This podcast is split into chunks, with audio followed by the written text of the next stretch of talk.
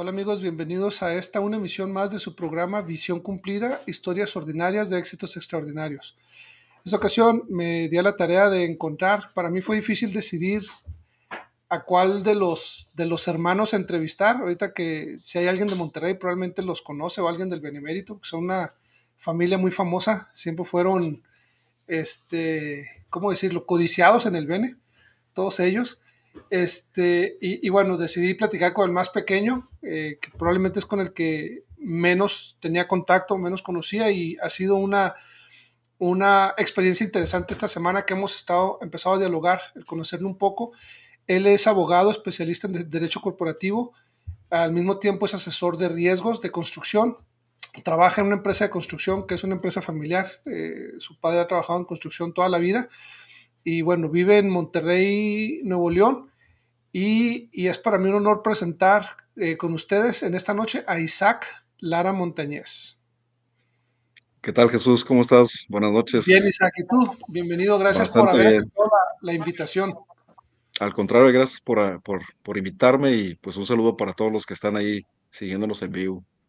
Sí. todo el benemérito, todos los exvernes.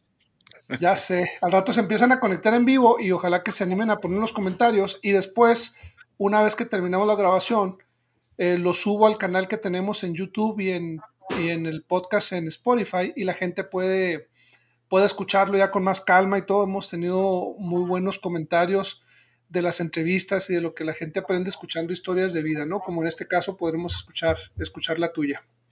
Muchas gracias. Gracias por el tiempo y el espacio. Al contrario. Ahora, Isaac, entrando un poquito en, materia, me gustaría que me comentaras, ¿qué antecedentes me das de tu familia? Porque al escuchar el apellido Lara Montañez, este, ya de alguna manera en la iglesia, no solo en Monterrey, sino en México, ya pesa. O sea, ya, ya son tres hermanos, una hermana, ya, es una familia que ya son conocidos. Este, yo creo que ahora más con el llamamiento de tu hermano de Saúl, pues obviamente más gente los ubica, ¿no? Entonces, platícame un poco qué antecedentes más de, de tu familia. Fíjate, nosotros eh, tenemos raíces eh, de Jalisco, de Chihuahua, que por cierto tu familia también tiene raíces en Chihuahua. Parte de mi mamá son de Chihuahua, de parte de mi papá son de Jalisco. Y curioso porque mi mamá nace en Durango, mi papá eh, nace en el Distrito Federal, la familia de mi papá se mueve muy, muy temprano a la Ciudad de México. Mi mamá ya cuando era niña se mueve a la Ciudad de México y ahí se conocen. De hecho, mi papá vive muy cerca de lo que que es el Benemérito, ahí en un lugar que se llama Ticomán, está ahí cerquita, ¿no? Entonces se conocen y pues se casan muy jóvenes, ¿no? Mi papá era muy joven, mi mamá muy joven y nace, nacimos tres, eh, cuatro varones y mi hermana, ¿verdad? Mi hermano mayor, eh, cuando yo tenía un año, yo a mí me tocó nacer en Cancún, fíjate, todos mis hermanos nacieron en la Ciudad de México, pero a mí me toca nacer en Cancún por temas del trabajo de mi papá. Al estar ahí en Cancún, mi hermano mayor Israel, eh, lo fue atropellado, fallece a la edad de ocho años, tenía algunas semanas de haber sido bautizado y él dentro de su testimonio cuando fue bautizado, de hecho el día que fallece, comparte su testimonio y, esto me lo platica mi mamá, ¿no? Eh, comenta que él eh, ya había sido bautizado, era lo único que necesitaba para poder entrar en el reino de los cielos. Y esa misma tarde él fallece, ¿no? una historia triste, pero de mucho testimonio para mis padres, ¿no? Es, algo que siempre durante muchas, muchas, muchas, en varias ocasiones lo, han platicado con algunas personas a quienes apreciamos y ha salido esta plática. Y pues bueno, puede, puede sonar como una historia triste, definitivamente lo es. Sin embargo, creo que a mí como hermano en particular me deja esa enseñanza de las familias eternas. Me deja esa enseñanza de que un día podremos volverle a ver, mis padres tener la oportunidad, eh, por lo que entendemos de la, de la doctrina, eh, tendrá la oportunidad de crecerle, de verle y, ser una familia para siempre, ¿verdad? Con él. Eh, de ahí, pues bueno, sí. Sí, te iba a comentar que se, me enchinó la piel al escuchar la experiencia de tus padres. Debe haber sido una experiencia muy dura. Nunca estamos preparados para perder un hijo, pero qué bonito y qué perceptivo al espíritu era tu hermano a pesar de su corta edad, de que como que entendía con claridad el plan de compensación y, y simplemente su comentario eh, quedó grabado en el corazón de tus, el, plan de salvación, perdón. Y, el, y el, cómo ese comentario que hizo quedó grabado en tus papás, que hasta la fecha, como tú lo dices, lo siguen comentando y lo siguen compartiendo, ¿no? Por cierto, nada más Ana Toledo manda saludos desde Tlaxcala, México. Perdón, continúa, Isaac. Sí, bueno, de ahí sigue mi hermana, mi hermana Isabel. Al día de hoy ella es, es dentista, Especialista en ortodoncia. Eh, tiene por ahí varios eh, negocios, eh, una escuela de, especialidades dentales, de unos consultorios dentales. Y también fíjate que las experiencias amargas, pues definitivamente son, son, son parte necesaria, inclusive en el plan de salvación, ¿no? Como bien comentas. ella en el 2020, desafortunadamente por temas de COVID, su ex esposo fallece, ¿verdad? Fallece por COVID. Fue de las primeras personas que, que fallecieron. Sin embargo, ella se mantuvo fiel, firme, y al día de hoy eh, está casada de nuevo con, con una persona ah, que se llama Noé Carrillo, un hermano a quien apreciamos mucho, eh, y formaron de nuevo una familia con ellos, sus hijos. Ella, él también enviudó, ¿verdad? Eh, y pues bueno, al día de hoy están juntos. De ahí sigue mi hermano Esaú, a, que, a quien conoces bastante bien, ha sido llamado como 70. Estamos muy contentos con su llamamiento. Él, no sé, su familia también, no, no sé qué tan, qué tan felices estén, viaja mucho. Eh, pero espiritualmente hablando, esa felicidad como hermano, yo la, pude experimentar eh, al verle, porque fíjate que Saúl siempre ha sido un, joven de mucho, eh, desde que lo conozco, yo entraba a la casa y lo veía siempre arrodillado, con sus escrituras en la mano, ¿no? un joven muy espiritual, entonces no, no me sorprende, ¿no? ¿no? No nos sorprendió a nadie el hecho de que le llamaran. Eh, y, ver todo su progreso en, los llamamientos que ha servido, ¿no? Como obispo, como presidente de estaca, ahora ahí como, como autoridad, ¿no? Eh, definitivamente son llamamientos del Señor, ¿no? Es para servir. Eh, Isaías, pues bueno, actualmente él es empleado de, de, la iglesia, trabaja para la iglesia en el área, área de construcción, es el gerente de construcción a nivel México y pues está bastante bien, él lleno de hijos, ¿no? la verdad es que nos ganó a todos. Creo que por ahí te ando haciendo la competencia, tiene seis hijos, ¿verdad? Cuatro nenas y dos, ajá, y dos varones. Este, y bueno, te hablo un poquito, esa es mi familia, mi familia directa. Este, ah, en cuanto a mi familia personal, eh, pues bueno, yo me casé en el 2002, 14 de junio del 2002.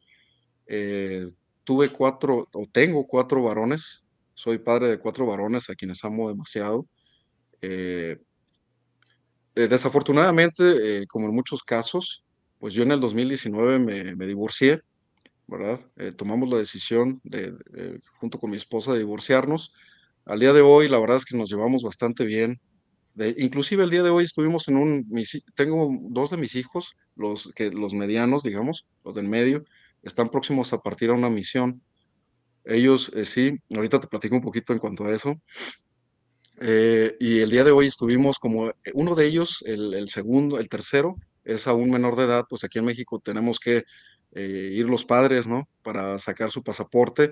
Ya lo tenía, pero se venció apenas en diciembre. Entonces el día, el día de hoy tuvimos la oportunidad de estar acompañando a Mauricio, se llama, a Mauricio para tramitar su pasaporte, renovarlo. Y la verdad es que, pues, cada que estoy con ella, ella se llama Miriam, eh, cada que estoy con ella, pues es una experiencia tranquila al día de hoy, la verdad.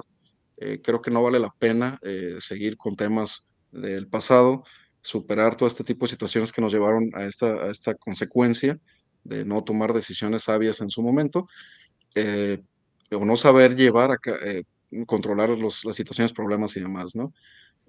pero tratamos de llevarla tranquila fíjate, Isa, que me gusta lo que comentas, porque en ocasiones, tristemente en la iglesia juzgamos, híjole, ese es alguien divorciado, divorciada, y, al final nadie conoce el por qué, y, yo creo que sea cual sea la situación, lo importante es afrontarla con esa madurez, como ustedes lo han hecho, ¿no? Al final tienen cuatro hijos en común, eh, lo importante es cómo pueden, cómo pueden educarlos, cómo pueden seguir ambos en la vida de los hijos, y al final ella siempre va a ser su mamá, tú siempre vas a ser su papá, tienen que convivir de una u otra manera.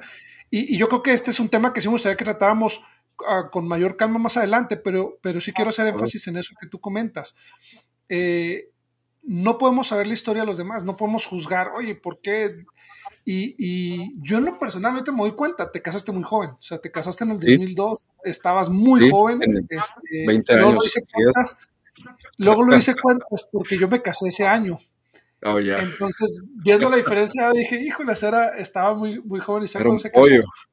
Sí, y, al final, pues bueno, este, estuvieron bastante años, bastantes años juntos, pero yo creo que es tan, es sabio y es válido en ocasiones decir, hasta aquí llegamos y he conocido algunas parejas, grandes amigos míos, que han tenido mucho mejor relación ya como, como personas divorciadas, eh, una relación madura, una relación de amistad. Este, yo creo que a eso debemos de aspirar. Si estamos juntos, tener un matrimonio este, armonioso y si estamos separados, tener una relación madura y de, y de, amistad como ustedes la tienen. Entonces yo creo que es un gran ejemplo y es mucho, mucho podemos aprender de ello, ¿no?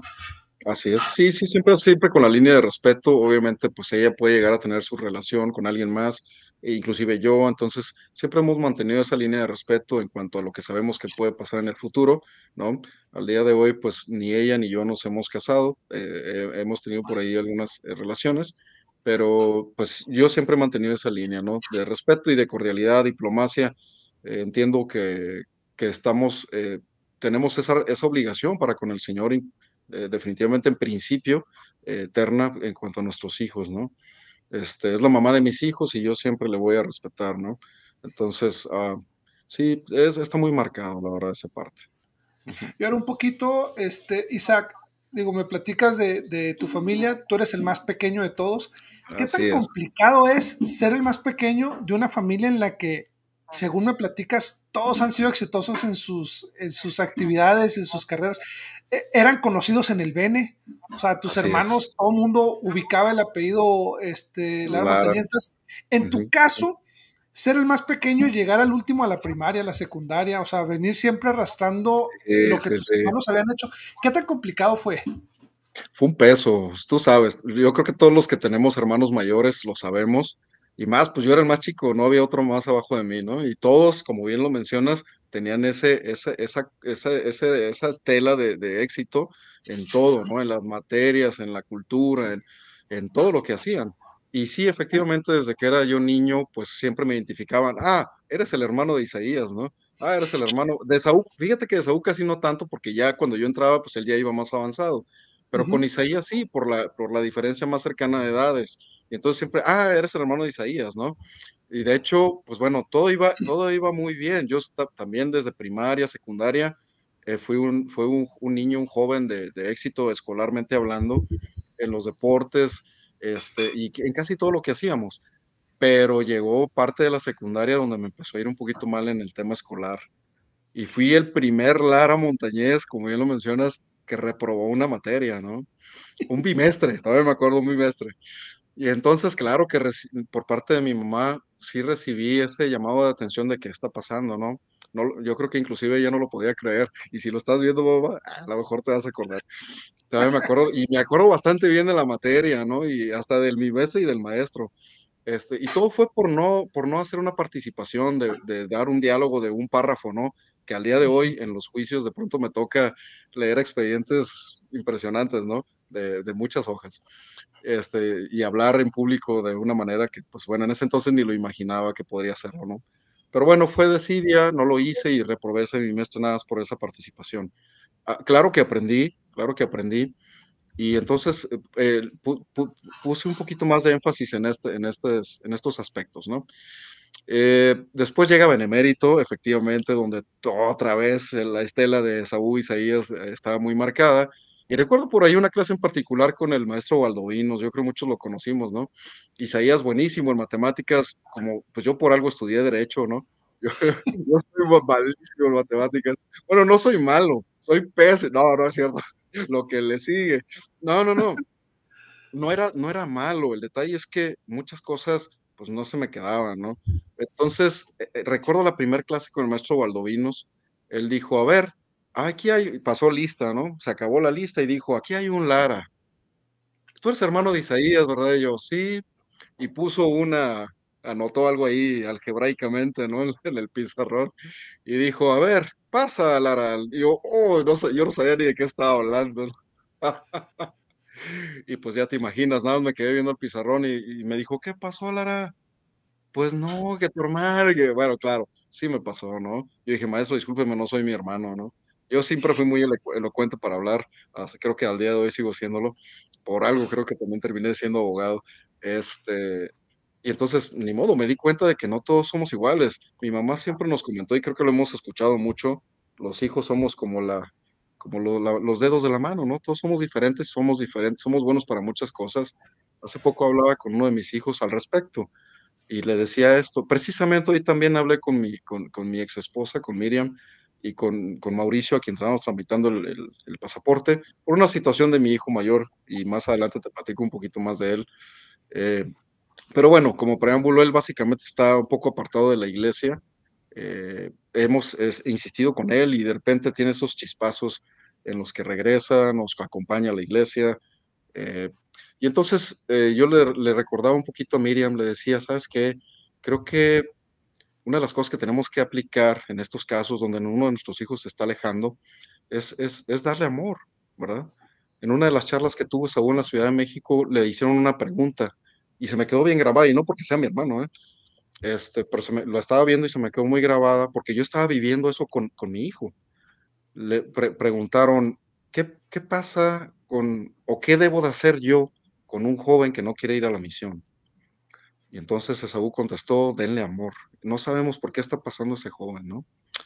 Y entonces, uh, pues sí, de definitivamente es una de las cosas que yo platicaba con ellos ahorita, ¿no? Darle amor. Y, y en, mi, en, mi, caso nunca me faltó el amor, realmente mis padres siempre fueron muy amorosos conmigo, mi padre me, me demostró mucho su amor y me lo sigue demostrando ¿eh? al día de hoy a sus 71 años. Mi mamá, ay, perdón, ya dije la edad, papá, perdón. mi mamá, no voy a decir la edad porque es una dama, este, pero se llevan como 6, 5, 7 años, nah, no es cierto, papá, ¿eh? Este, eh, y siempre fueron padres muy amorosos, eso sí, mi mamá, una mujer muy de mucha, mucha disciplina, mucha disciplina en el hogar. Mi papá por su trabajo viajaba demasiado, entonces por la construcción, ¿no? Fíjate que no, no, papá trabajó para la iglesia también, fue gerente igual de construcción en la iglesia y durante algunos años estuvo ahí. Por eso nos venimos a Monterrey, nosotros vivimos en la Ciudad de México. A mí me tocó, como te decía, nacer en Cancún porque estaba haciendo unos proyectos allá con uno de mis tíos, hermano de mi mamá, y entonces, después regresa a la Ciudad de México. Mi papá también fue maestro de Benemérito en su momento. Mis papás estudiaron en Benemérito y por eso nos mandaron a todos para allá, ¿no? El legado uh -huh. del Benemérito. Y entonces, eh, te decía, eh, ¿cómo se llama? Ya se me fue, ¿qué te estaba diciendo? Me estabas comentando es que, de, de, que tus papás eran amorosos, de que tú, y ya Sí, sí, sí. Entonces, ajá, Sí, sí, y bueno, al final de cuentas el amor nunca, nunca faltó en, en, en el hogar y, y, nunca faltó hacia mí, ¿no? Como hijo, como estudiante, a pesar de lo que estaba pasando. Y fíjate, en una ocasión, yo no me gradué de benemérito, ¿eh? O sea, yo no me gradué de benemérito, o sea, sí terminé los tres años y tengo mi certificado de benemérito, pero no, no me gradué como regularmente se gradúan. A mí me faltó una materia, me, me la llevé a, extra me la llevé a extra porque eh, fue cálculo diferencial integral, por cierto. Entonces, estu estudié en área 1 porque yo dije, yo voy a ser ingeniero civil o arquitecto, ¿no?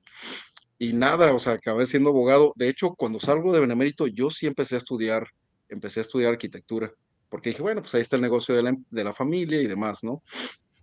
Entonces, todavía recuerdo unas palabras, mi mamá me acompañó para recoger el certificado.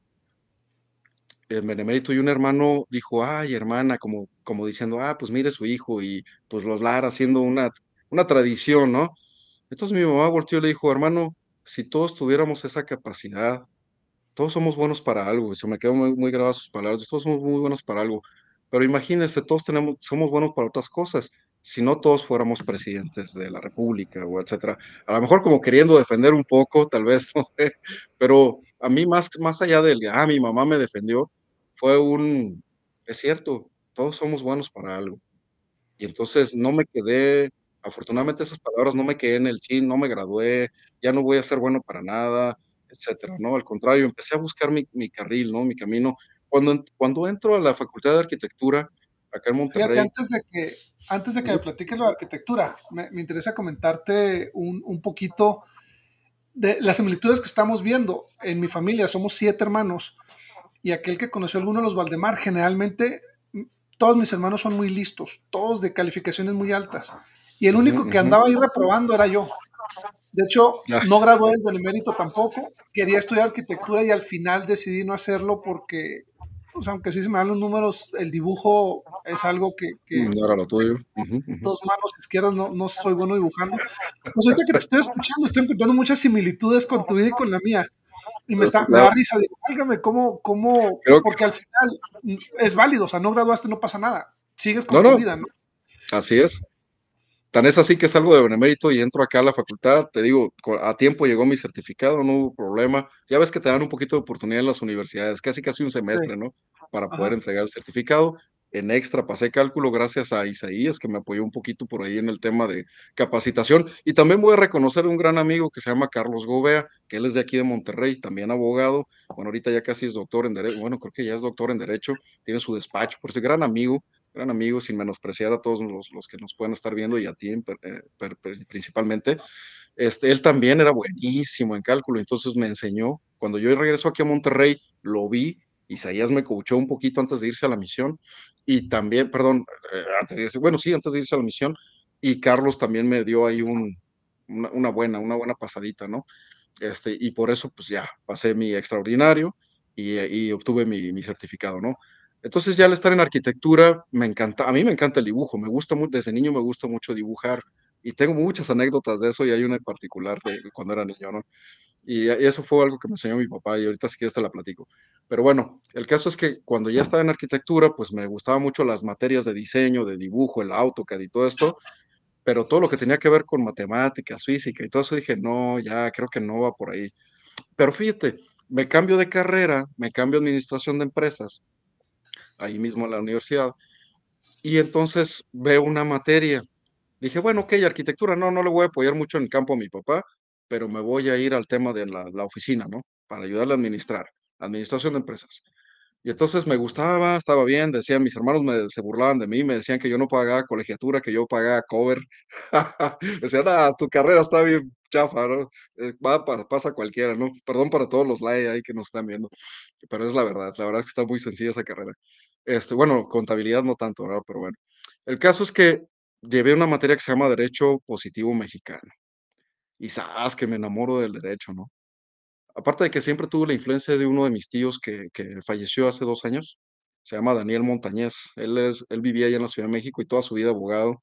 Y él también tuve gran influencia de él en, en ese sentido de tomar la decisión de, de estudiar derecho, ¿no? Y bueno, esta, esta experiencia que te comento sobre el dibujo marcó mucho mi vida empresarial, llamémoslo de alguna manera, o de la visión de los negocios y de cómo enfrentar a veces la vida, ¿no? Eh, los retos que a veces la vida te, te pone. Cuando éramos pequeños, mi papá siempre nos insistía en que buscáramos la manera de generar, por mínimo que fuera, ¿no? Generar ingresos. Y entonces nos enseñó varias maneras de hacerlo y dijo, pues mira, yo veo que a ti te gusta dibujar, tal vez puedes hacer dibujos y venderlos, ¿no? Y así a todos nos decía, tú puedes hacer esto, mira, yo veo que eres bueno para esto. Él, él tiene ese don de ver lo bueno, para qué eres bueno, ¿no? Y entonces, uh, ese, ese día, una tarde en particular me puse a dibujar, hice como 10 dibujos, en, el, en ese entonces que 100 pesos era como un peso, ¿no? Eh, entonces yo dije, hice 10 dibujos, güey, dije, voy a sacar mil pesos, y pues los puse en la ventana de mi casa, así, para que los, mis amigos los vieran, y sí, todos, ah, los coloreé muy bonito y todo, eh, y pues sí, llegaron muchos mis amigos, pero pues nadie compró nada, ¿no?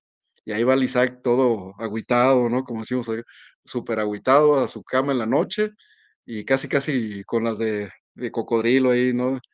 Y entonces llegó mi papá muy tarde esa noche, pero sin embargo se tomó el, tiempo para recoger cada uno de los dibujos y llegó ahí al cuarto. Y yo recuerdo, dormíamos en literas, yo dormía en la parte de arriba.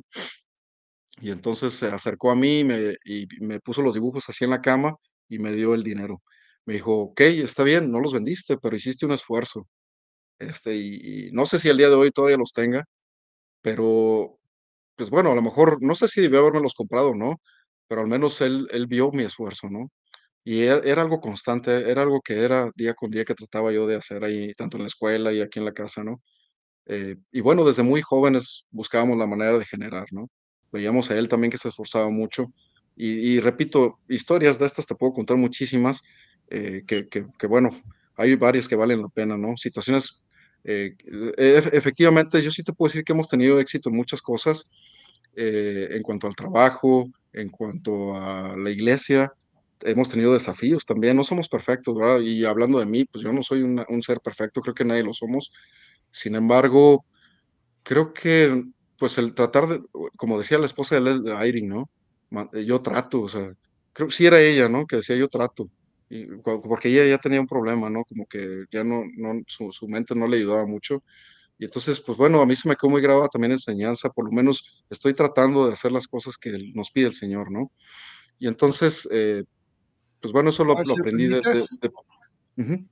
Perdón, no, no, no. Este, ahorita nos quedamos en más a continuar diciendo lo que aprendiste de tu papá. Me gustan los comentarios uh -huh. que nos, nos comparte Ana Toledo obviamente van dirigidos a lo que has estado platicando, dice, claro. Elder Holland dijo en una conferencia general, eso que cuando nuestros familiares, amigos se han alejado de la iglesia, no debemos hacerlos a un lado. Al contrario, solo amor hay que dar. Me acuerdo porque me acordé de mi hermano. Y te comenta también, somos dos, Isaac, yo tampoco me gradué, lloré tanto en la graduación, pero fue una gran lección de vida y en la carrera me fue muy bien. Y yo creo que es lo importante, lo que tú comentabas. Al final no estuve en la ceremonia, pero, pero continuaste con tu vida y has, y has podido concluir tus estudios o, o, o, buscar el éxito, porque como tú decías, no todos podemos ser abogados, no todos podemos ser arquitectos, no todos podemos ser presidentes de la República y cada Así quien es. tenemos que aprovechar los, los talentos que, que, tenemos, ¿no? Entonces, perdóname, me estabas diciendo entonces que aprendiste de tu papá todo esto. Así es. Sí, eh, yo creo que como la mayoría de las familias, eh, pues hay altibajos, ¿no? De repente hay momentos de, de mucha, de como las vacas gordas y de repente las vacas flacas. Acá un, un, amigo nos decía, a veces nada el pato y a veces ni agua bebe, ¿no? Entonces, eh, a lo largo de la historia de mi familia con mis padres, vivimos situaciones así, sin embargo, aún en el, bajo esas circunstancias, aprendí lo que es la templanza, ¿verdad? Ahí con mi papá, él siempre ha sido un hombre muy templado, aún bajo cualquier tipo de circunstancia, él siempre se ha mantenido tranquilo, ¿verdad? Eh, obviamente, sin dejar de moverse, ¿no? Él ha, te, ha, tenido que hacer muchos sacrificios para que nosotros pudiéramos estudiar y tener un, una casa, un techo, alimento y ropa y estudios, ¿no? La verdad es que ha hecho demasiado y siempre voy a estar muy agradecido con él y con mi madre, eh, porque pues ambos siempre estuvieron ahí al pendiente de nosotros, ¿no?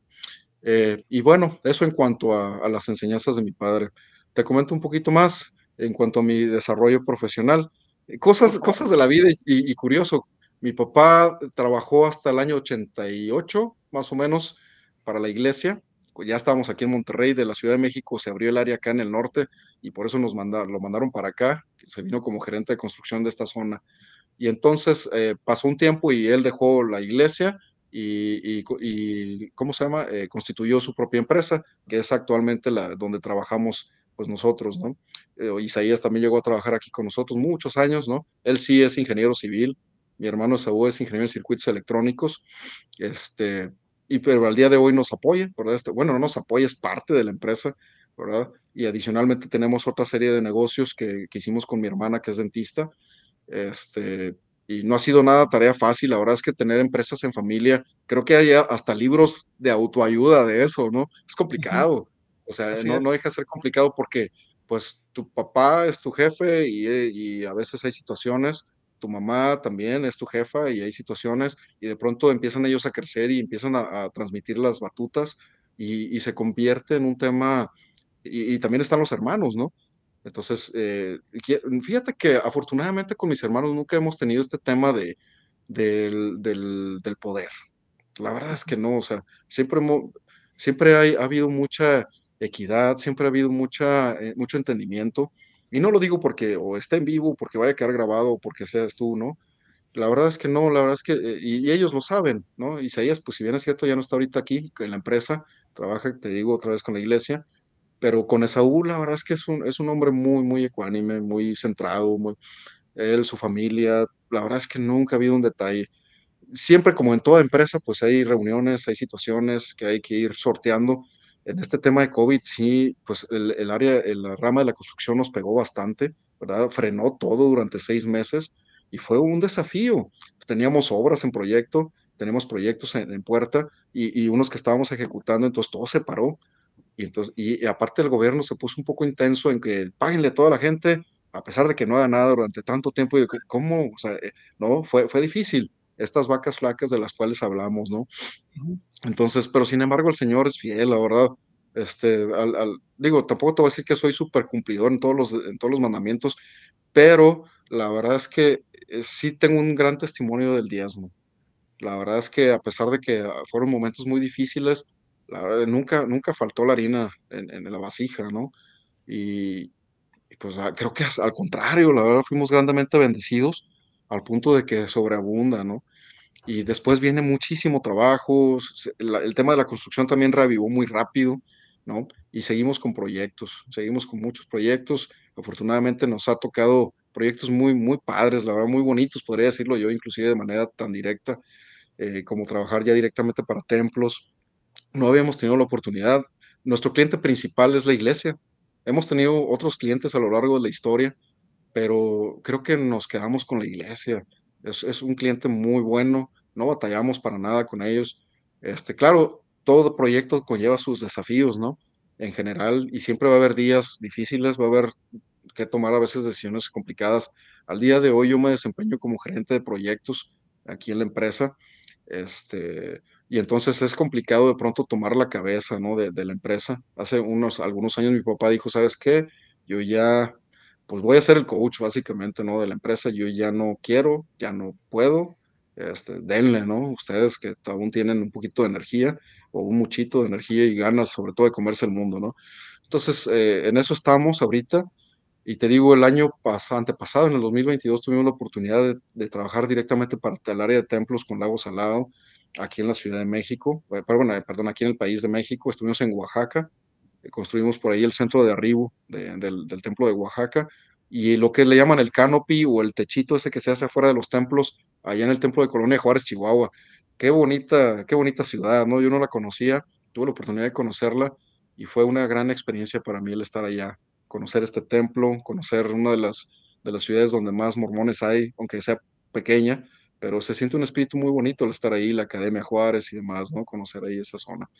Este, capillas, pues te puedo hablar de, al menos yo personalmente que haya participado entre proyectos de capillas, construcción, remodelación, mantenimiento, al menos de 75 proyectos a lo largo de, mi historia aquí con, con, la empresa de, a partir del año 2002 para acá.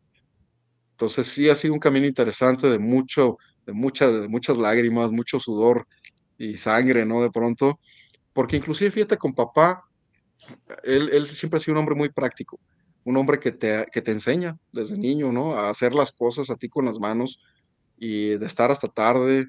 Con él sí se vive esa regla de estar antes que todos y irse después que todos, ¿no?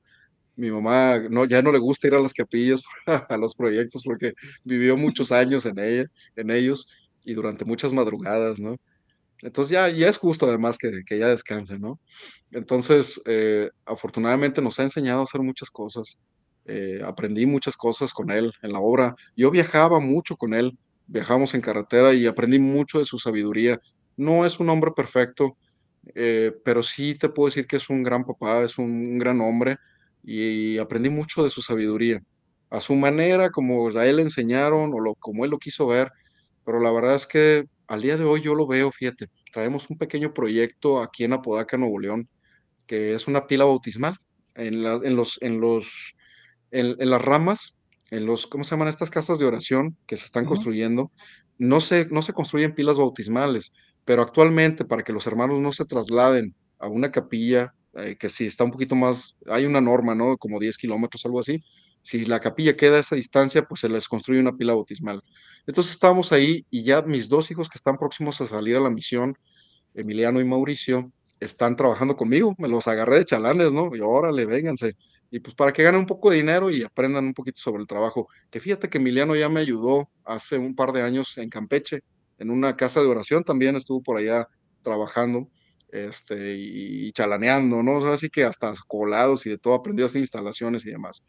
Entonces, yo tomo un camino donde yo vivo, este, tomo un camino y donde ellos viven, que viven cerca de sus abuelos, con su mamá, entonces yo me puse de acuerdo con ellos, le dije, bueno, pues tráiganse a su abuelito y vénganse con él.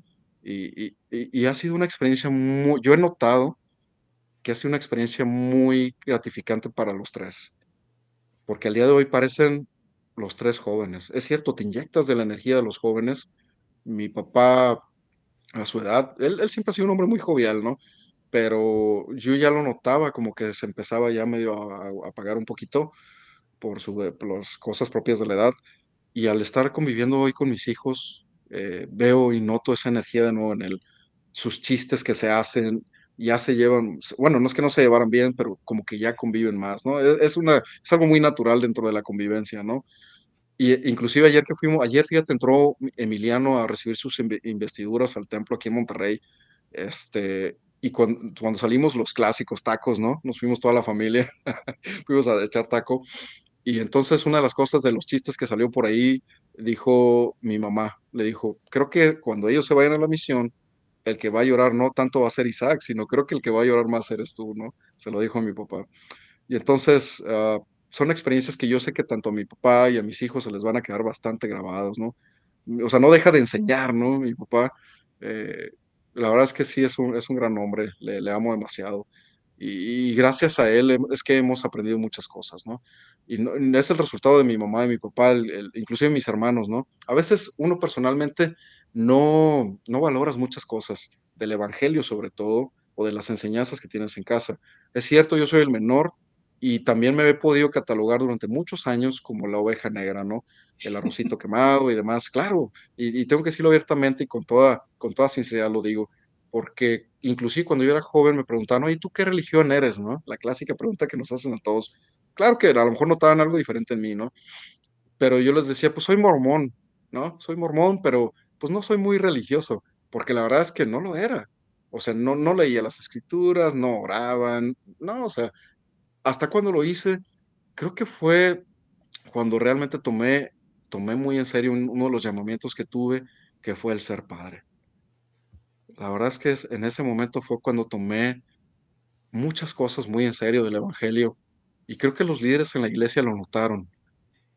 Durante muchos años no tuve un llamamiento y en ese entonces me llamaron como maestro de escuela dominical de jóvenes.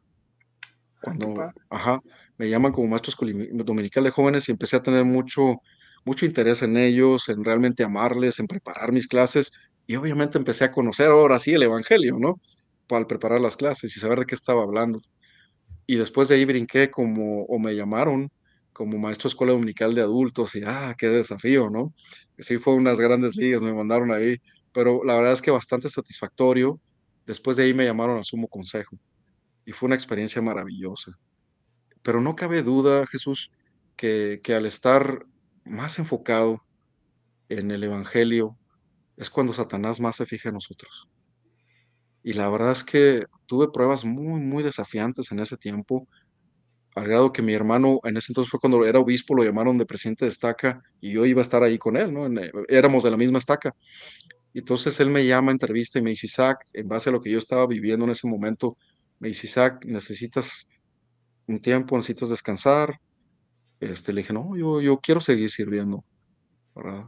Entonces seguí sirviendo y creo que eso me ayudó mucho a, a sortear estos desafíos que estaba viviendo eh, personales. Y, y, sí, efectivamente eso me ayudó bastante, ¿no? El mantenerme eh, dentro de, de, mi llamamiento, ayudando a otros, cuando te olvidas un poquito de ti y ayudas y sirves a los demás. Yo no quería creer en esto, ¿eh? Yo decía, oye, pues si yo cuando más necesitado estoy, creo que es cuando cuando menos necesito estar prestando servicio a los demás, ¿no? Pero no es cierto, la regla es básica. Cuando más ayudamos y servimos a los demás, el Señor nos, nos bendice y nos cuida, nos protege de maneras muy pues, inciertas. Y la satisfacción que se, que se siente al estar sirviendo a los demás, eso no tiene comparación, nos ayuda a elevarnos espiritualmente y, y siempre, es, siempre es bonito estar, estar sirviendo a los demás. Definitivamente. Eh, hay esta clásica frase, ¿no? Dicho, que por eso son dichos y están bien dichos, el que no vive para servir, pues no sirve para vivir, ¿no?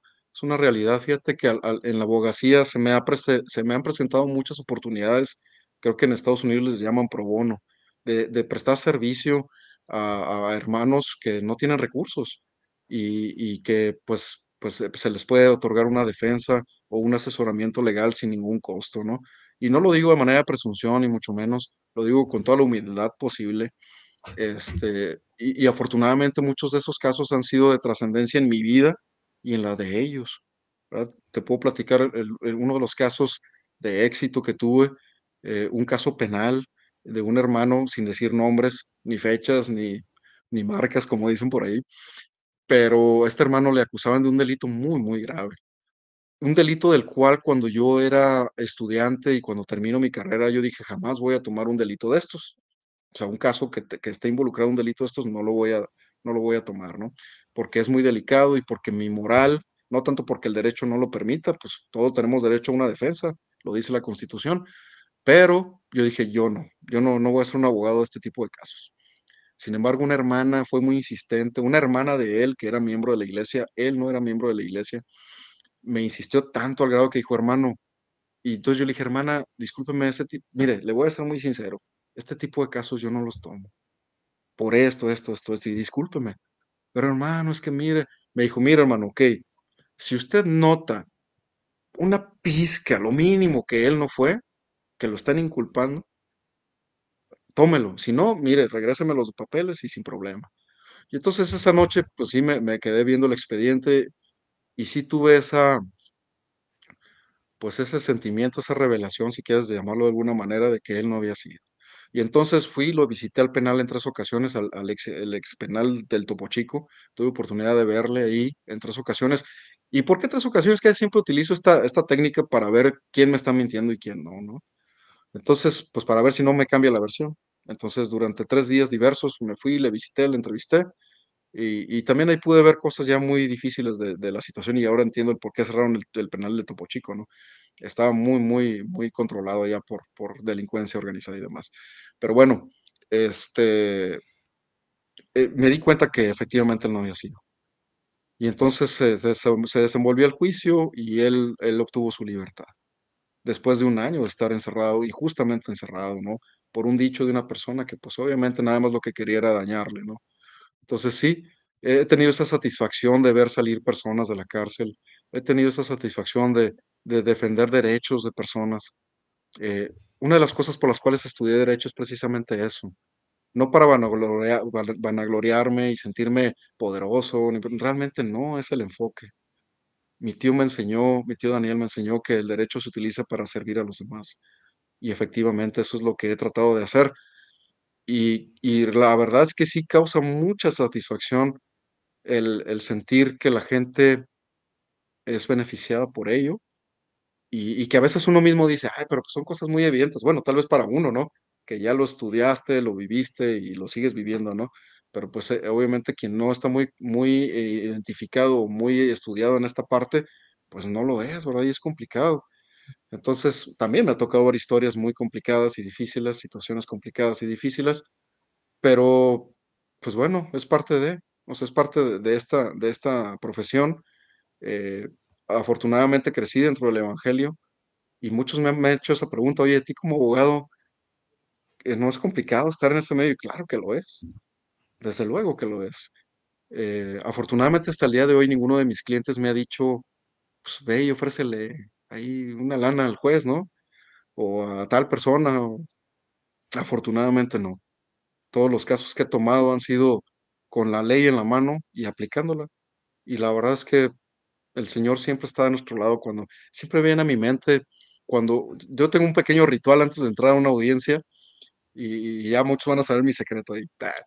Siempre voy al baño, voy al baño y con ganas de vomitar. Sí sí se siente una adrenalina muy fuerte antes de una audiencia, sobre todo si es un tema de trascendencia, o o que está en en juego o mucho dinero, o está en juego la libertad de una persona. Claro que se siente esa ese estrés, esa presión, no duermes una noche antes, he de decirlo, es complicado, le estás dando vueltas a todo. Si hay algún abogado ahí en el grupo, alguien que esté viendo, dígame cómo le hace para dormir una noche antes de una audiencia, yo no he podido. Este, a pesar de que te prepares, ¿eh? A pesar de que digas: "Ya ya sé por dónde voy a ir", y todo y demás, ¿no? En el caso, por ejemplo, de este hermano, yo ya sabía por dónde iba a ir, ya sabía lo que tenía en en abajo abajo de la manga, y y y aún así sentía ese esa sensación, ¿no? O tenía esa sensación, perdón. Entonces, mi ritual es voy al baño, a veces me dan ese ese esa sensación de querer vomitar, pero también viene a mi mente todo lo que he sido desde niño y lo que de pronto me me me puedo sentir satisfecho. Muchos lo llaman orgulloso, pero no es para mí no es un orgullo como, ah, de ese niño que en alguna ocasión quiso vender esos dibujos, ¿no? De lo que de pronto se pudo estar transformando poco a poco a través de los años, de todos los desafíos que ha tenido que pasar, de todas las carencias, de todas las situaciones. Sí, sí te sientes satisfecho. Te sientes con esa satisfacción de poder ayudar a los demás, con esas habilidades que el Señor te ha dado gracias a tu inteligencia, porque el Señor nos da la inteligencia, ¿no? Nos da las habilidades, nos pone las cosas en el momento, ¿no? nos pone, nos abre, nos abre los ojos al estar leyendo los expedientes, al estar poniendo, al, empezar un proyecto. Hablemos de todas las labores que de pronto me toca hacer, ¿no? En el tema, fíjate, en este tema muy en particular del asesoramiento sobre riesgos, en, el tema de seguros y fianzas, a lo mejor no he tocado mucho el tema, porque realmente mm, quien me ayuda directamente con eso es un, es un agente de seguros, ¿no? Y fianzas. Sin embargo, he estado muy al pendiente de esto. Hace poco te platiqué del proyecto este del, del, centro de arribo en Oaxaca. En ese entonces, pues veníamos de COVID, ¿verdad? Era un proyecto que necesitaba mucho dinero, pero bastante dinero para empezar, porque muchas cosas se tenían que pedir con mucho tiempo, inclusive de Estados Unidos, ¿no? Y entonces, ah, pues el Señor siempre estuvo a nuestro lado. Eh, nosotros no teníamos, no contábamos con esa cantidad de dinero. Y entonces platicábamos con el que era líder de proyecto eh, de, ese, de este en particular, del ingeniero Carrillo, a quien aprecio también demasiado. Este, y él quería, pues, nosotros habíamos ganado por medio de licitación, ¿verdad? Este, este proyecto. Y él, mi papá llegó un momento donde dijo, discúlpame, ingeniero, no, no podemos hacerlo, o sea, sí queremos, tenemos la capacidad técnica, pero la económica ahorita, la verdad es que venimos de una situación complicada, ¿verdad? Habíamos tenido unos proyectos muy difíciles por el tema de COVID, todo se había encarecido, habíamos salido raspados, ¿no? Ya ni siquiera tablas, como dicen, habíamos puesto inclusive en algunos de estos proyectos. Y, entonces el ingeniero Carrillo dijo, bueno, ¿qué, ¿qué, posibilidades hay? Entonces empezamos a ver el tema de los seguros, el tema de las fianzas, y existe una fianza que se llama de, de anticipo, ¿no? Y, y, empezamos a ver el cómo sí, el cómo la iglesia por ahí nos podría otorgar un anticipo, y el Señor movió las cosas que tenía que mover y muchas personas se vieron involucradas en esto y se otorgó y pudimos, eh, pudimos ejecutar este proyecto de manera satisfactoria, eh, siempre de la mano del Señor. La verdad es que el éxito y, la trascendencia que tenemos en esta vida, si no somos agradecidos con el Señor, la verdad es que estamos siendo ingratos, ¿no? Y, la verdad es que siempre tenemos que reconocer que todo es de la mano de Él y gracias a su, a su, a su amor y lo que nos da, ¿no? siempre viene a mi mente esta escritura, dice, si ustedes siendo malos, ¿no? Como padres nos habla, si ustedes siendo malos, pues dan buenas cosas a sus hijos, ¿cuánto no el Señor nos va a dar a nosotros, ¿no? O no nos quiere dar, claro que nos quiere dar y nos quiere a manos llenas, tan solo pide un poquito de, obediencia, ¿no? O, la obediencia, definitivamente. Entonces, esto en cuanto al tema de seguros y fianzas, creo que es uno de los puntos que te puedo decir, si, si quisieras que te platicara un tema de éxito, la verdad es que teníamos muchos años como empresa en los que ya no nos otorgaban fianzas. Era complicado y tú sabes que en el tema de construcción es difícil no tener un buen proyecto si no tienes fianzas de por medio, ¿no? Entonces, afortunadamente por ahí empezamos a, a meter algunas garantías y demás, siempre del coaching de mi papá y con la experiencia, el conocimiento que de pronto hemos adquirido en el derecho, y la verdad es que poco a poco fuimos incrementando un poquito la capacidad financiera en el tema de garantías, ¿no? Yo también siento que por ahí fue una de las cosas que me dejó esta enseñanza de los seguros y las fianzas. El por qué tuve que, estudiar esto, por qué, por qué buscar este conocimiento, ¿no? La verdad es que también otra vez el impacto ha sido en la empresa, ¿no? Y obviamente nuestras familias, al final de cuentas, la economía de nuestras familias. Claro.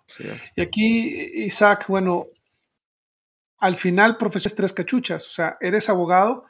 Este, yo creí que solo manejabas temas corporativos y temas de riesgos de construcción, pero me queda claro que, como ya lo platicaste, has tomado algunos casos penales y me imagino que civiles y al final como, como abogado, pues hay, muchas cosas que, o muchas áreas donde te puedes desempeñar.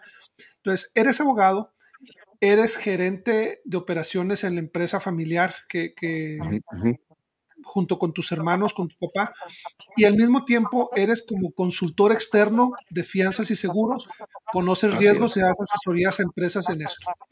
Es tienes, correcto. tres cachuchas y cualquiera de ellas requiere mucho conocimiento, requiere tiempo, requiere este, especialización. Así es. ¿Cómo le haces? O sea, ¿cómo le haces para mantener un equilibrio en tu vida con tus cuatro hijos, con las tres cachuchas profesionalmente, con tu servicio en la iglesia, ya sea que estés en el sumo consejo o dando clases de escuela dominical.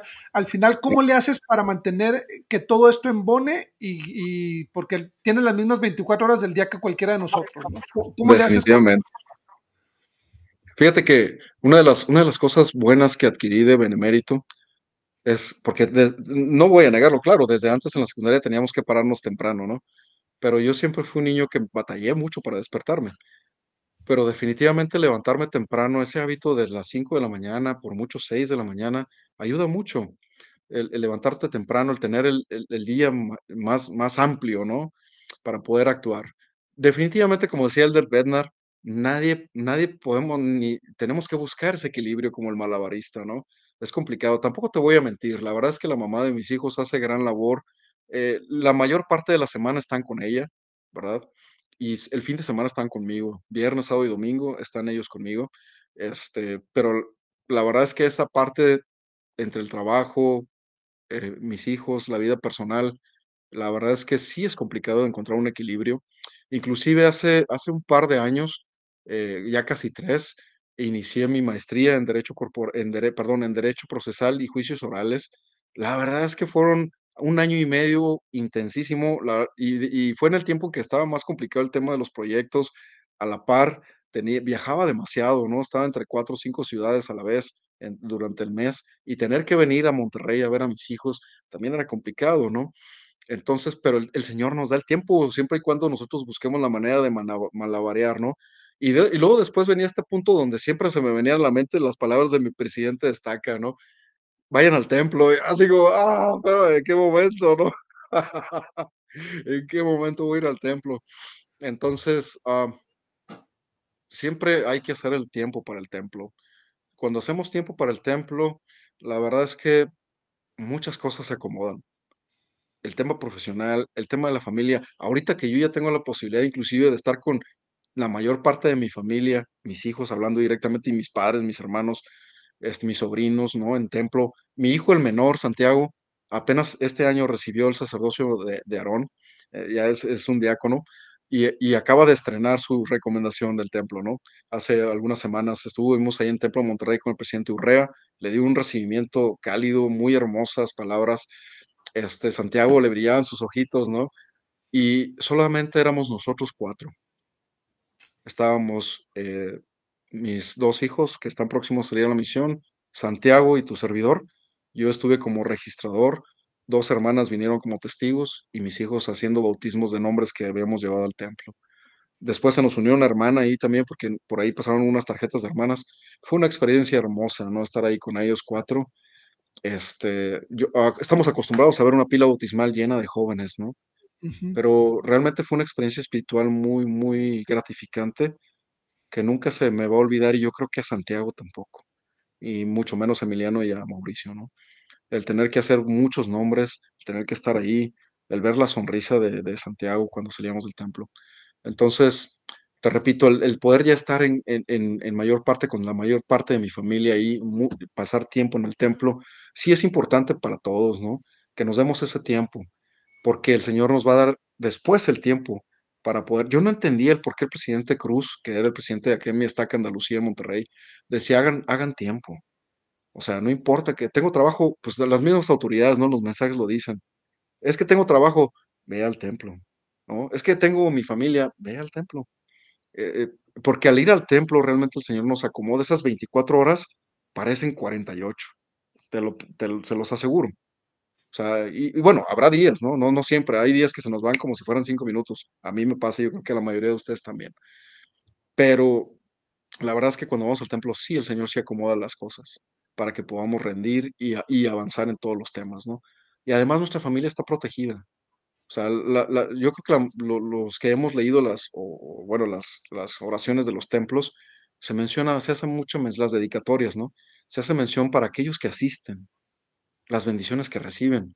Entonces, sabemos que las de las grandes bendici bendiciones que se reciben al asistir al templo es que nuestra familia está protegida y estará unida, ¿verdad? Entonces, ah, e esa es de la manera en que te puedo decir que a veces he llevado las cosas, ¿no? Otra vez, a lo mejor uno de los grandes beneficios es que, la verdad es que sí tengo mucho tiempo. O sea, tengo mucho tiempo porque la mayor parte de la semana la pasan con su mamá, mis hijos, ¿verdad? Y cuando están aquí, pues trato de de de rendir el tiempo con ellos, el tiempo de calidad, ¿verdad? Que puedo pasar con ellos. Eh, y a veces entre semana también nos vemos, ¿no? Y ahorita, por ejemplo, que mis hijos están trabajando conmigo, pues nos vemos todos los días, ¿no? Nos vemos todo el día, todos los días. Ya ya lo que queremos es cada quien irse a su casa al final del día, ¿no? El papá dando instrucciones y demás. Ya no me quieren ver. nada, no es cierto. Ellos me quieren bastante, ¿no? Y y a lo mejor no están aquí que te lo dijeran ellos, ¿no? Pero no tenemos muy buena relación. Eh, a lo mejor no soy el prototipo de papá, no soy el mejor papá del mundo, pero pienso pienso que que ellos se sienten orgullosos de mí. Me lo han dicho, me lo han externado y y pues yo la verdad me siento también muy satisfecho, muy orgulloso de lo que ellos en lo que ellos están convirtiendo. Hombres de Dios, hombres no son perfectos, la verdad es que son muchachos muy intranquilos, muy inquietos, pero no son malos, ¿no? No son malos, este, y eso ya para mí es ganancia, ¿no? Que no no anden haciendo el mal. Este, se están esforzando por ser buenas personas, se están esforzando por por servir a Dios y servir a los demás. Esa es una de las grandes enseñanzas que yo sé que puedo puedo dejarles, el que puedan servir a los demás, que puedan entregar parte de sí, ¿no? Ahora, Isaac, digo, durante la charla nos has compartido algunos momentos difíciles, la pérdida de tu hermano cuando eras apenas un bebé, eh, problemas en la empresa que había falta de liquidez o, o que se veían situaciones difíciles con el COVID, por ejemplo, el vivir un divorcio, el tener un hijo alejado de la iglesia. Eh, ¿qué, qué nos dirías? ¿Cómo le has hecho tú para superar esos momentos difíciles en los que hay personas que dicen, ah, ¿por qué Dios me ha abandonado? Pueden pensar mil cosas, pero tú toda la charla has sido muy agradecido hacia y reconocido mucho la mano del Señor en tu vida. Entonces quiero saber, ¿cómo, cómo le has hecho tú para superar esos momentos difíciles y cuál considerarías tú que ha sido probablemente el momento más complicado, más difícil que has tenido en tu vida? Muy bien, gracias. Ah, pues es que la fórmula es muy sencilla y desafortunadamente sucede, ¿eh? A veces cuando estamos estamos bien, todo está bien, eh, somos muy reacios a doblar nuestras rodillas. Y cuando empiezan las cosas difíciles, se pone difícil, es cuando más nos humillamos ante el Señor. Creo que la la base de de mantenerme quieto, aún bajo la tormenta, una, en principio, siempre ha sido la la enseñanza de mi padre, mantenerte templado bajo cualquier circunstancia, ¿no? No ser mecha corta, no ser arrebatado, ¿no? Y orar al Padre. Eso también lo aprendí de él siempre. Isaac, necesitas ahí está tu Padre celestial, ¿no? O sea, y entonces al momento en que yo me divorcio y que yo te puedo hablar de todos los momentos más difíciles, he tenido muchos momentos difíciles en mi vida desde que era niño, pero creo que el momento más crucial y difícil fue el experimentar el divorcio por muchos aspectos. En principio, desde lo personal, ¿no? El tema de de separarte de tu esposa con quien, pues, hiciste una vida, ¿no? 17 años juntos, 4 va 4 hijos hermosos, eh, el el estar sellados en el templo, el haber hecho estos convenios, el vivir experiencias muy agradables a lo largo de todo este tiempo, haber sentido ese amor tan grande, creo que es uno de los momentos más dolorosos. De reconocerlo, más difíciles, en donde más tuve que estar arrodillado, eh, en donde tuve que padecer mucho mucha soledad, ¿no? Sí, sí, sí, la verdad es que sí estás solo, te sientes solo, porque realmente no lo estás. Este, mis hijos siempre estuvieron presentes en principio, mi familia me cobijó, eh, y el Señor siempre estuvo ahí, ¿verdad? Siempre su espíritu, su su guía, su consuelo, también siempre estuvo ahí. Y pues bueno, creo que la la clave al final de cuentas siempre va a estar en en estar con una con con las rodillas dobladas, ¿no? Y y y con tener una visión de la esperanza, tener esperanza y fe en que todas las cosas siempre van a estar bien, ¿no? Eh, por ahí siempre he escuchado esta frase de que estoy triste, pues no estés triste, ¿no? este, todo, todo va a estar bien, todo estará bien. Y cobra sentido, ¿eh? La verdad es que sí, Jesús, la verdad es que cobra sentido eh, cuando lo vives. Que tú mismo tienes que ser tu propio psicólogo, que tú mismo, que, que bueno, definitivamente habrá gente que necesite tener este apoyo profesional, yo no digo que no, pero hace unos días que platicaba con mi hijo mayor al respecto porque está en una situación complicada en cuanto a qué hacer, qué no hacer, etcétera. Entonces yo le hablé muy directo, ¿no? Así como hablamos los norteños, y órale, y ahí te va, y esto, y ya, mira, ya no eres un niño, ya va para 21 años, ¿no? Entonces yo mismo me la aplico a mí. Yo mismo me, me autodisciplino, ¿no? Eh, y es una de las cosas que también aprendí desde mi abuelo, mi padre, a ser autodisciplinados, a decirme que sí, que no. Claro, otra vez, pues soy humano, ¿verdad? Y a veces flaqueo y, y trato de regresar al camino del Señor, ¿no? A lo largo de mi vida eclesiástica he tenido muchas situaciones que, te- que, arreglar con el sacerdocio, ¿no? Con mis líderes. Eh, afortunadamente ellos me han tratado siempre con tanto amor que entendí el verdadero camino del discipulado. Lo comprendí y pues bueno, no, otra vez, no soy perfecto, pero me esfuerzo, trato, ¿verdad? Trato todos los días de ser quien Cristo quisiera que yo fuera, ¿no? Es, ese para mí ha sido el camino. Y claro, hablando ya del tema, pues claro, yo mm, después de terminar la oración me voy a trabajar y o desayuno y me voy y empieza la vida, ¿no? El tema material, que para el Señor nada, nada, nada es material, todo es espiritual, ¿no? Pero pues uno se enfrenta a muchos desafíos. Y pues bueno, tener la buena actitud, que era una de las cosas que yo le decía a mi hijo Ramiro ayer, al mayor. Le decía, es que la verdad, todo se basa en la actitud. O sea, si tú tienes una buena actitud desde que te levantas, y dices, hoy sí, hoy es el día. Y aunque no te salga, bueno, pues lo intentaste. Y al día siguiente lo mismo. Y todos los días levantarte con esa actitud de hoy es el día, ¿verdad? Porque en una de esas sí es el día.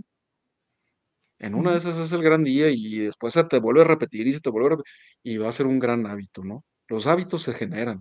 O sea, los buenos hábitos se tienen que hacer poco a poco. Pues es como un músculo, ¿no? que poco a poco se va ejercitando y llegas a ser muy fuerte. Igual los hábitos, los buenos hábitos, también los malos, ¿verdad? Los hábitos se cachan así, ¿no? Eh, pero los buenos a veces batallamos, ¿no? Entonces, creo que eso tiene que ver mucho. El, eh, ha- hay un libro que me gusta mucho, me gusta mucho leer, y hay un libro que, que se llama, el- a lo mejor está, muchos van, que lo vean, van a decir, ah, ese libro que, El Club de las 5 de la mañana, y habla mucho sobre muchos aspectos, y hay otros, ¿no? Los hábitos atómicos y todo este tipo de libros que me, me encantan, este, que te hablan sobre esa parte, ¿verdad? De que tienes que ser disciplinado. ¿Quieres tener éxito en la vida? Tienes que ser disciplinado. ¿Verdad? Tienes que, tienes que automotivarte. Nadie va a venir a decirte las cosas. Nadie te va a venir a decir, tienes, hoy, esta es tu agenda. Bueno, salvo que tengas una secretaria, pero te va a decir lo mismo que tú sabes que tienes que hacer, lo que tú le dijiste que tienes que hacer. Al final de cuentas, eres tú, eres tú mismo que tienes que ser disciplinado, ¿verdad? Entonces, creo que ese, es- para mí, esa es una de las claves del éxito en la vida, ¿verdad? Ser disciplinado, tener una buena actitud y eso sí, ahí entra muy, muy, muy clave esta parte de la, la palabra de sabiduría, ¿verdad? Duérmete bien tempranito, o lo más temprano que puedas, a veces el trabajo te lo impide, y levántate temprano.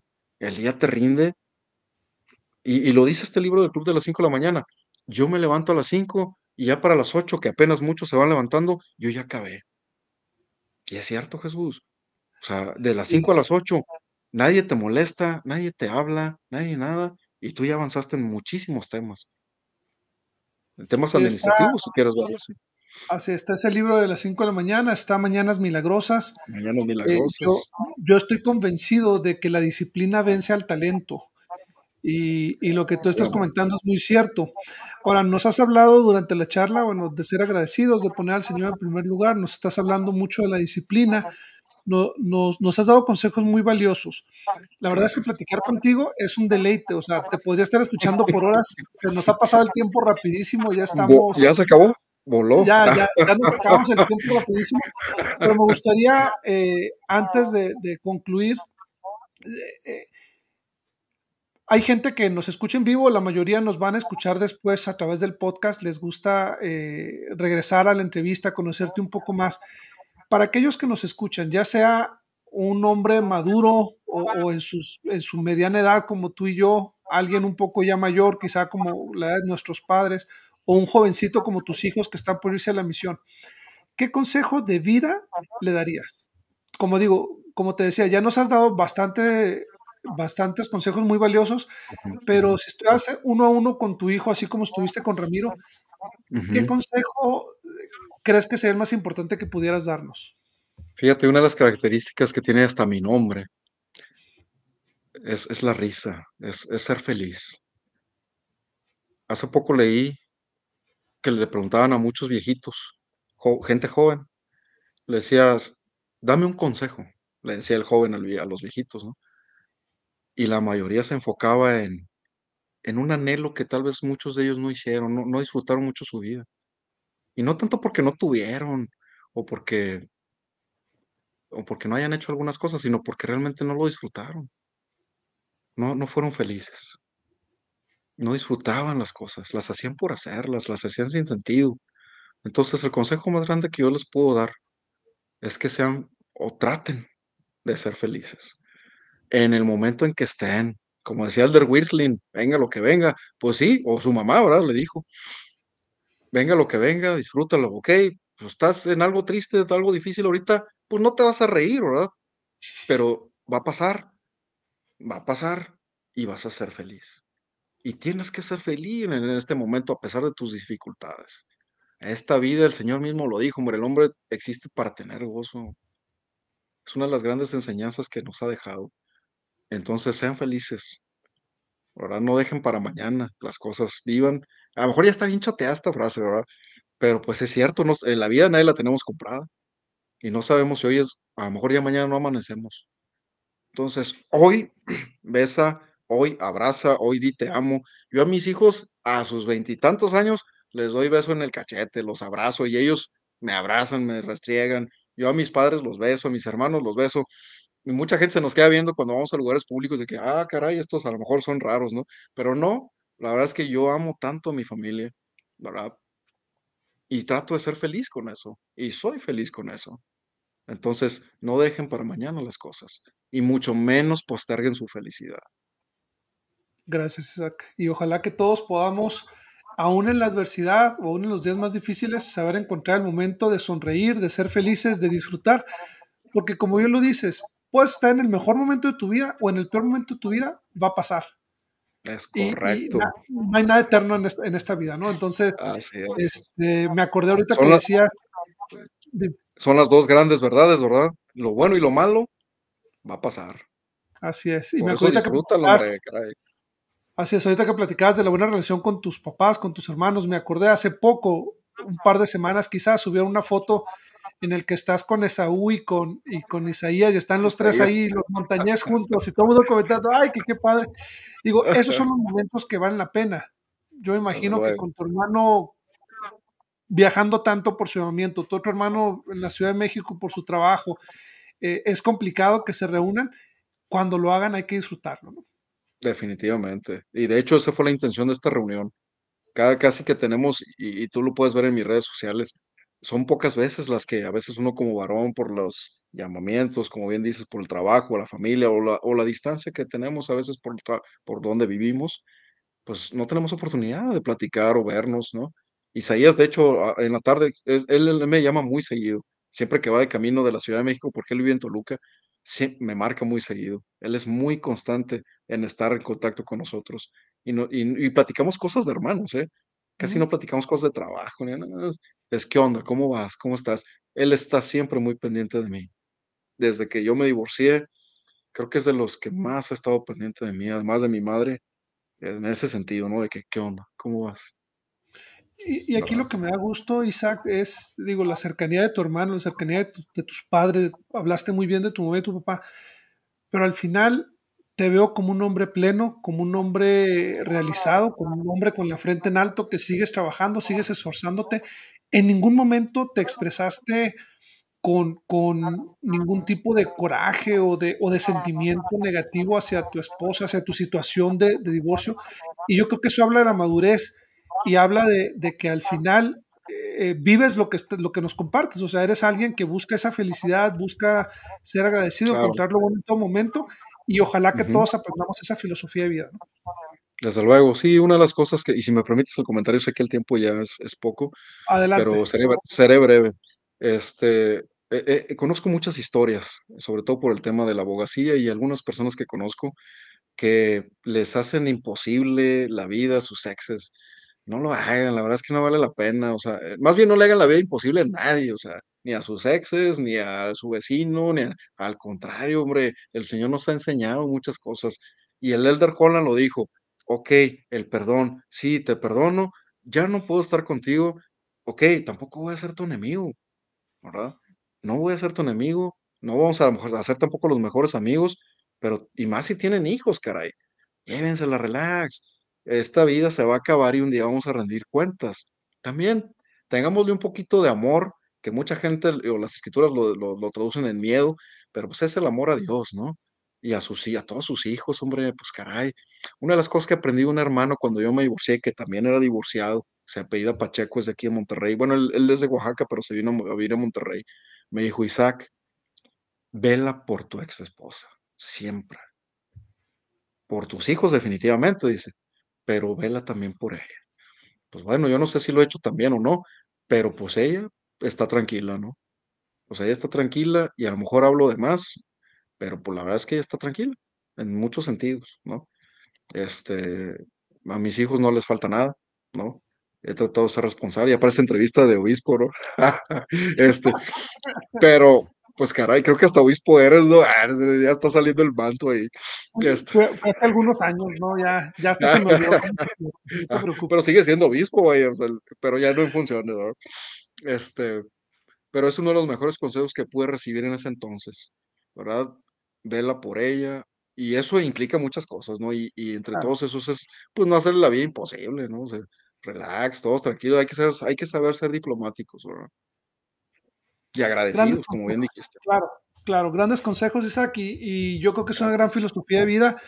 He aprendido mucho hoy, este, me ha dado mucho gusto conocerte un poco más a fondo. Yo estoy seguro que aquellos que escuchen la entrevista se van a beneficiar. Y bueno, gracias por tu tiempo. Al Sé que ya hay una diferencia ya en, en Monterrey, aquí con Utah, no te entonces preocupes. Otra ya, hora ya, más le damos. Parte 2, ah, espera la parte 2. ya como tú te levantas a las 5 de la mañana, dije, no, hombre, mañana va a estar todo desvelado por mi culpa. Este, te agradezco mucho, Un Isaac, y aquellos que un placer. escuchan. Esto fue Visión Cumplida, historias ordinarias de éxitos extraordinarios. En esta ocasión tuvimos el placer de platicar con, con Isaac Lara Montañez, abogado derecho, agente o, o asesor de fianzas y seguros, principalmente en construcción y además gerente operativo de la empresa de construcción que tiene con su familia.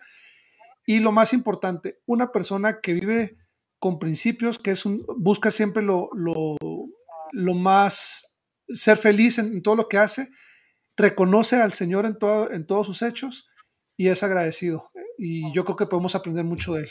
Gracias, Isaac. Seguimos en comunicación. Al contrario, un placer. Saludos a todos. Buenas noches. Hasta luego.